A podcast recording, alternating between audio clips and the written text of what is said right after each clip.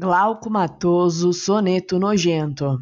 Tem gente que censura o meu fetiche, lamber pé masculino e seu calçado, mas só de ver no que o povo é chegado, não posso permitir que alguém me piche. Onde é que já se viu ter sanduíche de fruta ou vegetal mal temperado e pizza de banana e chá gelado, frutos do mar, rabada, giló, vixe, café sem adoçar, feijão sem sal, rã, cobra, peixe cru, lesma gigante, farofa de uva passa. Isso é normal? Quem gosta disso tudo não se espante com minha preferência sexual, lamber o pé e o pó do seu pisante.